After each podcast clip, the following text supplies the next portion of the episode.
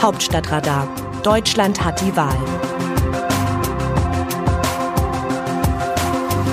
Es ist Sonnabend, der 6. März.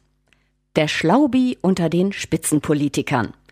Er solle nicht so schlumpfig grinsen, hat Markus Söder den SPD-Kanzlerkandidaten bei den Beratungen über die Lockdown-Lockerung angemotzt.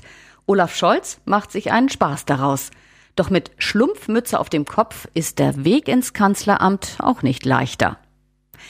Wenn der Druck zu groß wird, lässt man besser mal Luft ab, damit man, in diesem Fall Mann, nicht platzt. Markus Söder hat gleich zu Beginn der Ministerpräsidentenkonferenz in dieser Woche deutlich gemacht, dass er keine Lust hat, schon wieder bis spät in den Abend über die Corona-Politik zu verhandeln.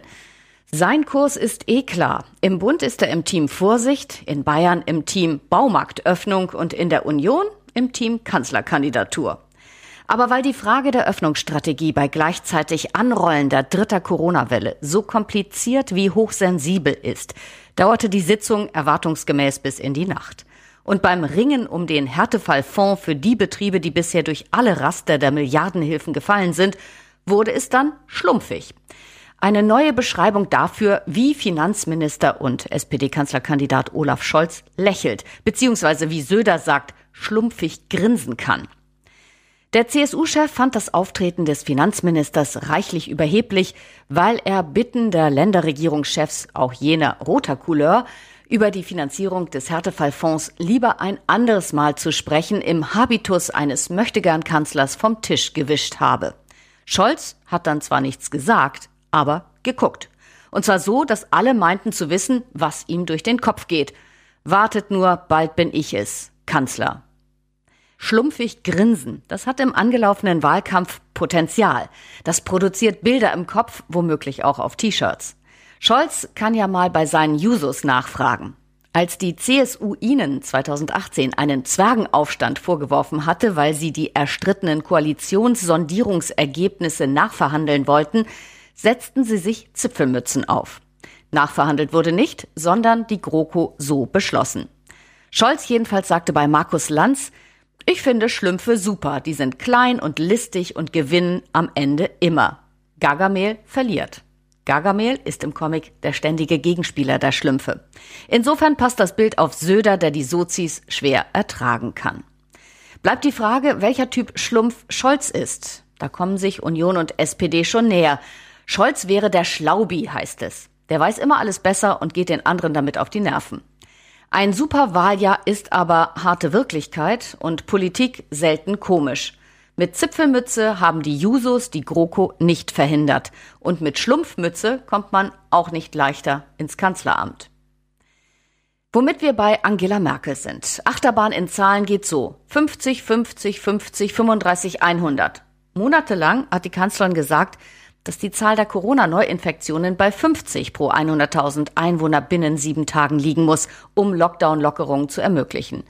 Mitte Februar setzte sie bei der Ministerpräsidentenkonferenz plötzlich den Wert 35 an, um einen Sicherheitspuffer zu haben. Von da aus ging es am vorigen Mittwoch wieder steil nach oben. Aus 35 wurden überraschend 100. Merkel habe vor allem Druck von CDU-Chef Armin Laschet und Schleswig-Holsteins Ministerpräsident Daniel Günther bekommen, dass die 35 nicht zu halten sei, weil die Menschen endlich raus aus dem Lockdown wollten und müssten. Dass die Kanzlerin dann gleich der 100er-Inzidenz zugestimmt hat, verwunderte manche Teilnehmer der MPK. Sie habe das stoisch einkassiert, beschreibt einer. Seine Deutung? Merkel habe gemerkt, dass ihre Strenge in der Bevölkerung nicht mehr ziehe. Sie wolle auf den letzten Metern ihrer Kanzlerschaft aber keine Sympathien verlieren. Sollen ihre Erben doch antreten und Verantwortung für die Zukunft übernehmen. Andere sagen, Merkel sei des Mahnens müde. Wer ihr nicht glauben wolle, dass die Herdplatte heiß ist, müsse sich dann jetzt die Finger verbrennen. So schmerzhaft das sei. Wie sehen die Leserinnen und Leser die Lage? Wir bekommen viele Zuschriften zu unseren Texten, den Aufreger-Themen der Woche und zu Auftritten von Politikerinnen und Politikern. An dieser Stelle geben wir Leserinnen und Lesern das Wort. Mit den Reaktionen, in diesem Fall auf meinen Leitartikel Lockerungen ohne Sicherheitsgefühl, ist es wie in der Politik. Die einen kritisieren, andere loben. Wir sind froh, dass uns beide Seiten schreiben und nicht schweigen. Wolfgang Neumann aus Hannover findet, dass sich Medien bis auf die Knochen blamieren. Seine Anregungen? Alles wohlfeile kritische Worte, die ich auch in anderen Artikeln gelesen habe. Und was haben die Medien selbst getan, um die zahlreichen nicht nachvollziehbaren Entscheidungen kritisch und konstruktiv zu hinterfragen? Was wurde getan, um den Politikern auf die Finger zu klopfen? Bereits Ende März 2020 habe ich angeregt, man möge einen offenen, permanenten Diskurs zu zielführenden Maßnahmen initiieren und dabei der Frage nachgehen, Geschäfte, Friseure, Baumärkte etc. können dann öffnen, wenn bestimmte Bedingungen erfüllt werden. Weiterhin möge man umfassend über die Möglichkeiten zur Stärkung des Immunsystems berichten. Nichts von diesen Gedanken und Studien habe ich in den Hauptmedien in irgendeiner Form an prominenter Stelle gelesen. Meines Erachtens hat sich nicht nur die Politik auf die Knochen blamiert, sondern auch die Hauptmedien haben sich blamiert. Die journalistische Aufgabe, Dinge zu hinterfragen, kritische Fragen zu stellen, haben sie nicht erfüllt. Man mag gar nicht darüber nachdenken, zu welchem Nutzen hier ein kritischer, konstruktiver Journalismus hätte führen können. Also Journalisten, wie wäre es, wenn Sie die Sinnhaftigkeit der Entscheidungen, die Argumente etwa zur Öffnung der Friseurläden, aber nicht der kleinen Boutiquen oder Außengastronomie oder auch die Eignung von Personen hinterfragen, die die leeren Versprechungen zu Schnelltests gemacht haben? Bernhard Lorenz Ronnenberg sieht die Bevölkerung in der Hauptverantwortung. In ihrem Leitartikel stellt die Autorin dem Staat ein vernichtendes Zeugnis im Umgang mit der Corona-Pandemie aus und vermittelt den Eindruck, dass letztlich der Staat für die jetzt wieder steigenden Inzidenzen verantwortlich ist. Meines Erachtens tragen die Hauptverantwortung für die derzeit fragile Situation die Bürgerinnen und Bürger in ihrer Gesamtheit selbst. Der Staat kann Leitplanken setzen, an die Vernunft appellieren und Strafen androhen, Impfstoffe und Schnelltests besorgen. Für den Erfolg kommt es aber darauf an, dass möglichst alle Menschen mitziehen, ohne auf Anweisung von oben zu warten. Nach meiner Erfahrung haben bei der ersten Welle die meisten Menschen konsequent auf die Einhaltung der Abstands- und Hygieneregeln geachtet.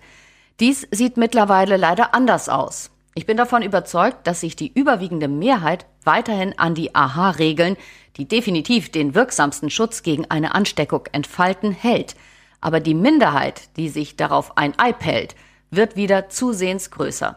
Im Leben ohne Pandemie tangiert das Verhalten des einen den anderen normalerweise kaum. In der Pandemie ist jedoch jede und jeder gefordert, Verantwortung nicht nur für sich, sondern auch für andere und damit für das Gemeinwohl zu übernehmen.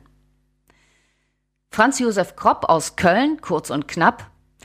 Mit ihrem Leitartikel haben sie mir aus der Seele gesprochen und mehrere Nägel auf die Köpfe getroffen. Unser Staat ist zu langsam, zu bürokratisch und zu müde. Deswegen stecken wir im Corona-Dilemma. Das war's für heute aus der Hauptstadt. Text Christina Dunz, am Mikrofon Christiane Hampe. Den nächsten Hauptstadtradar hören Sie am Dienstag, den 9. März.